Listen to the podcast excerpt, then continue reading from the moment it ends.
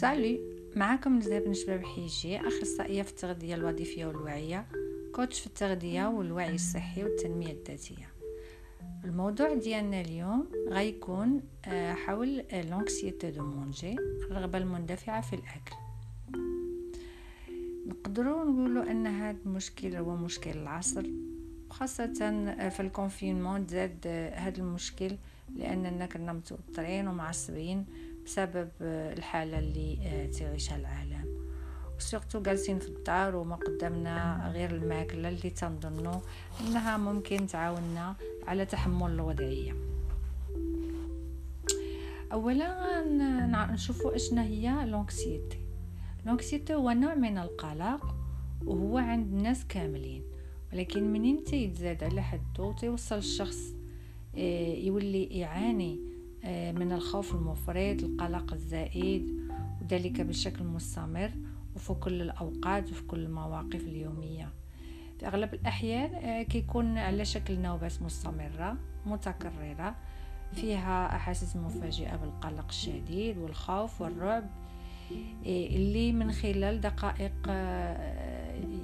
ممكن يوصلوا لنوبات من الهلع. attaque de panique الأعراض والعلامات إيه اللي تتبان على الشخص اللي كيعاني من القلق المفرط ممكن تكون au niveau des, des sentiments يعني كيكون عنده شعور بالتوتر والقلق والخطر الخطر الوشيك والذعر الكارثه وكل شيء كيكون بشكل آه، مبالغ فيه.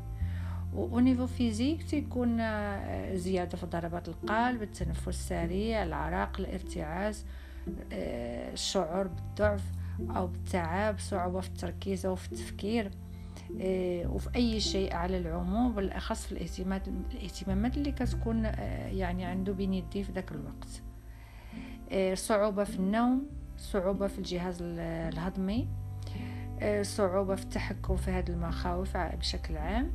وكل هذه الأحاسيس تتخلي الشخص يتجنب كل المواقف اللي هو تيظن أنها تثبت لي في هذه الحالة.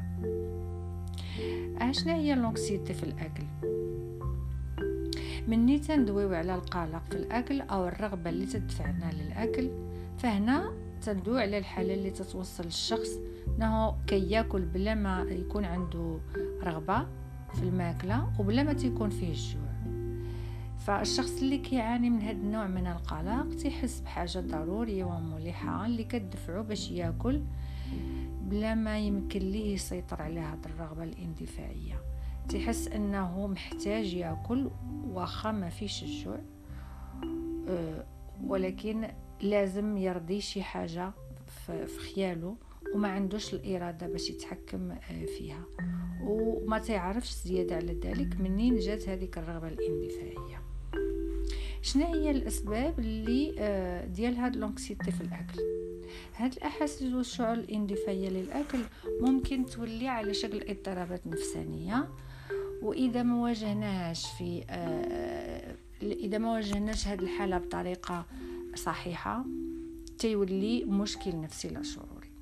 في حالات أخرى ممكن يكون القلق آه، في الأكل عنده أسباب عضوية.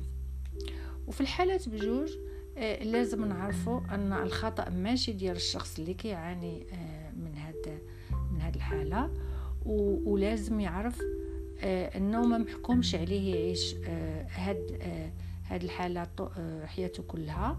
وإنما المهم أنه يعرف أصل المشكل باش يقدر يدير ليه حل.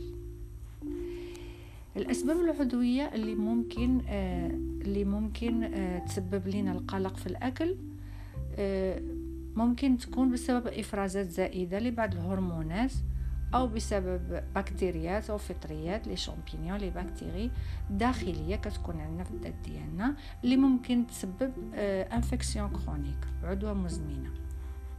كلنا عندنا بكتيريات كتعيش في الأمعاء ديالنا وهي بكتيريات جيدة وهي اللي تتحمينا وتتعطينا المناعة وتتخدم بحال الجيش للوقاية والدفاع على جهاز المناعة ديالنا.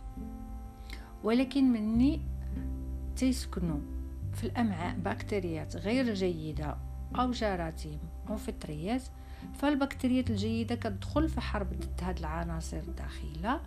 وإلا ما درناش آه، من جهتنا شي حل هاد البكتيريات الجيدة غادا تنتهك وتعيا من جراء هاد الصراع الدائم. وبهذا الشكل تتخلق العدوى المزمنة.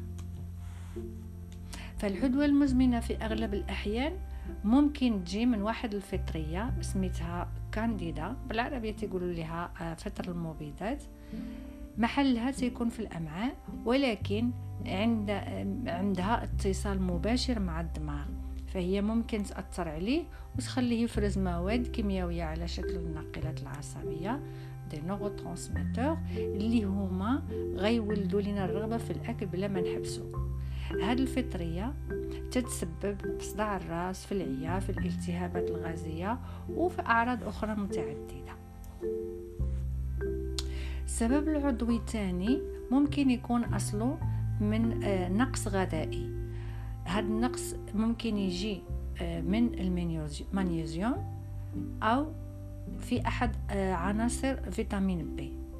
النقص في واحد من هاد جوج العناصر حتى هو عنده تأثير كبير في تحديد رغبة الأكل طول الوقت.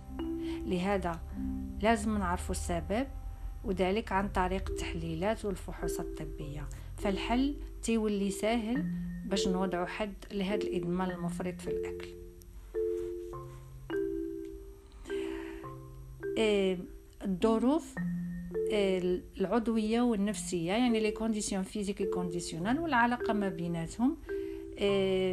حتى هي عندها دور في آه، في l'anxiété de manger هاد النقطة مهمة لأن هنا تنشوفوا كيفاش الحالات النفسية ولا les émotions ديالنا بحال الاحساس بالحزن الغضب الاكتئاب القلق ممكن يتسببوا للشخص آه، اندفاع باش ياكل بلا ما يحبس. أو ممكن نلقاو العكس نفس الحالات عند أشخاص أخرين تتوصلهم باش ما ياكلوش نهائيا. ملي هاد الحالات تيعاودوا في حياة تيتعاودوا في حياتنا اليومية بشكل مستمر تتحول الحالة إلى قلق مزمن anxiété chronique ولو أنه تيبانوا اضطرابات خارجية فهو عندها تأثير كبير داخلي.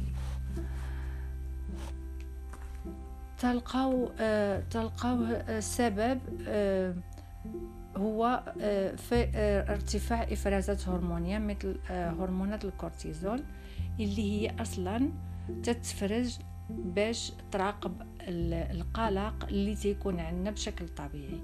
وذلك ملي تيكون مستواها عادي وطبيعي كل شيء في الجسم تيكون خدام عادي وبشكل طبيعي. ولكن من هاد الكورتيزول تتبدا تفرز بشكل مفرط نظرا للقلق المزمن وتتبدا تخلط مع هرمونات أخرى. هاد الشيء غادي يسبب في قلق مفرط وبزياده كبيرة. آه، في الرغبة للأكل وما تنقدروش نتحكموا فيها. الشخص الشخص ما لازموش يلوم راسو أو يحس بالمسؤولية تجاه هذا المشكل لأن هذا الشيء ممكن يزيد من حدة القلق وإنما لازم يعرف السبب باش يمكن يصحح هذا الخلل. باش نقدروا نفهموا أهمية الكورتيزول في القلق الزائد لازم نتكلم اولا على هرمونات أخرى لأنهم بجوج عندهم علاقة كبيرة مع بعض مع بعضياتهم وعندهم علاقة مع الأكل برغبة اندفاعية ومن غير توقف. هاد الهرمونات الثانية هي الأنسولين. وهي اللي تتحكم في بزاف ديال العمليات داخل الذات. الانسولين تتفرز في البنكرياس وخاصة والخاصية ديالها هي آه، مني تنبداو ناكلو مستوى ديالها كيطلع. والمهمة ديالها هي توصيل السكر للدم في نهاية المطاف وفي بدايته تخزين السكر في الكبدة.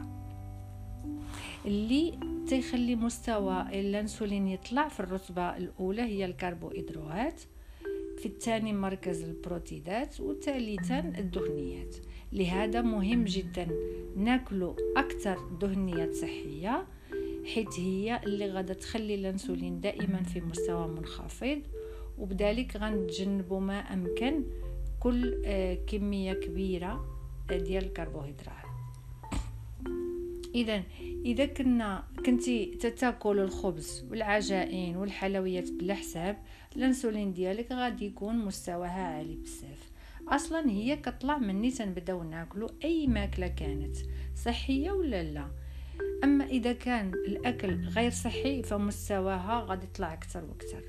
وفي هذا الوقت كيبدأ الاتصال وكتبدأ العلاقة ما بين الانسولين والكورتيزول. حيت مني الانسولين تطلع الكورتيزول حتى هي تطلع والعكس صحيح. يعني بيناتهم موجودة علاقة قائمة على ردود الفعل وذلك في دوامة مستمرة كيفاش كتتم هذه العلاقة؟ الانسولين في الإفرازات ديالها غادي تنشط لنا المراكز اللي كاينة في الدماغ وهي مسؤولة على إرسال إشارات فيها أمر بالرغبه المندفعة للأكل في كل وقت وحين ومن غير توقف. بالإضافة إلى هذا الأنسولين عنده تأثير على مراكز أخرى في الدماغ وذلك عن طريق علاقات أخرى مع هرمونات أخرين. وهنا غندوي على العلاقة العكسية الموجودة ما بين الأنسولين ولا ليبتين مني الأنسولين كطلع لا ليبتين كتنزل. الأهمية ديال لا ليبتين كبيرة بزاف لأن هي اللي تتخلينا نحسو بالقناعة. لا ليبتين هي هرمونة تتصنع في الأنسجة الدهنية ومني تنكونو ناكلو هي اللي كترسل للدماغ إفرازات تتخليه يرسل لنا إشارات بالقناعة وذلك هي فاش كنحبسو من الماكلة. لأننا صافي كنحسو بريوسنا بأننا شبعنا. ولكن مني الافرازات ديال الانسولين كتطلع وكتكون كبيرة لا ليبتين كتلغى كتلغي الافرازات ديالها يعني ما كتبقاش تفرز.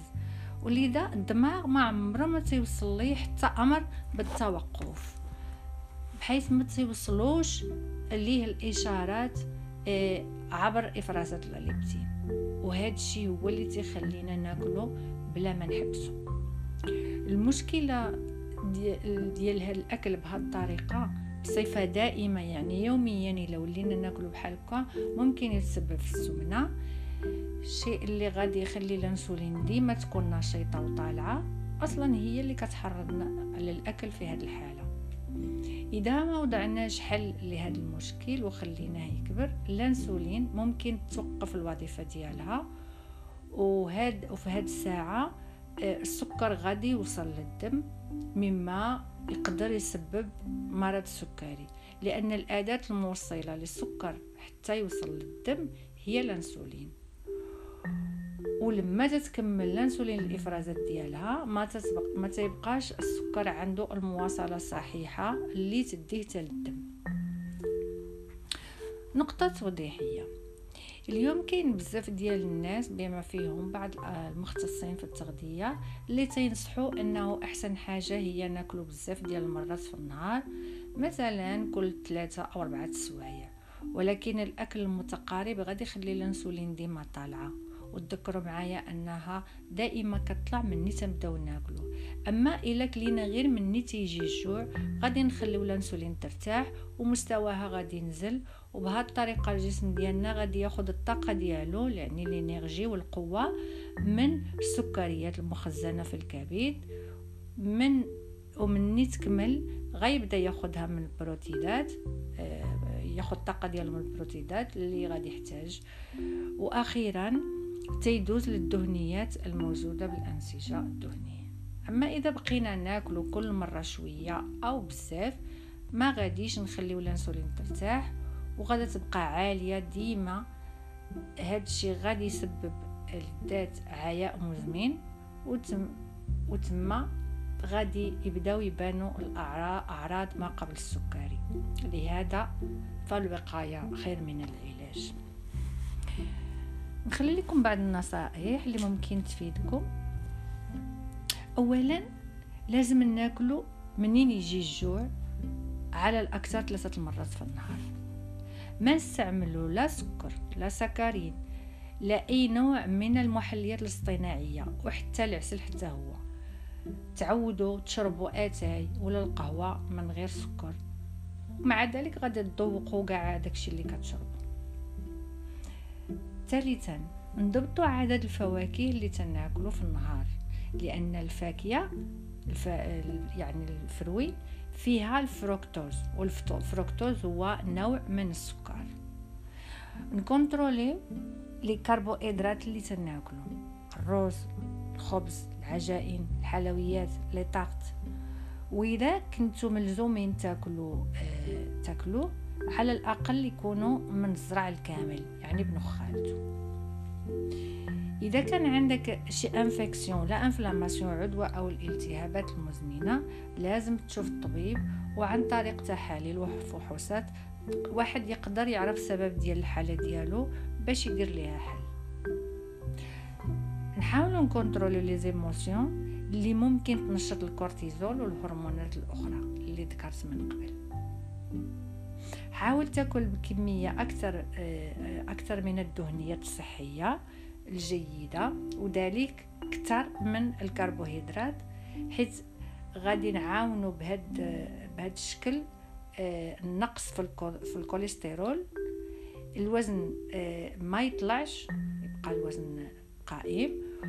وبذلك ممكن نقصوا الخطر آه، من التعرض لأمراض مثل السكري جلطة الدماغ أو المرض الميتابولي les maladies métaboliques.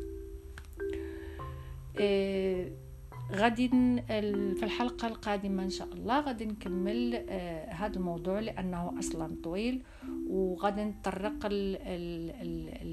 الحالات النفسية بعمق وبعض النصائح اللي ممكن آه تكون فيها إفادة. كانت معكم نزهة من شباب عن طريق كل وقياس ميرسي.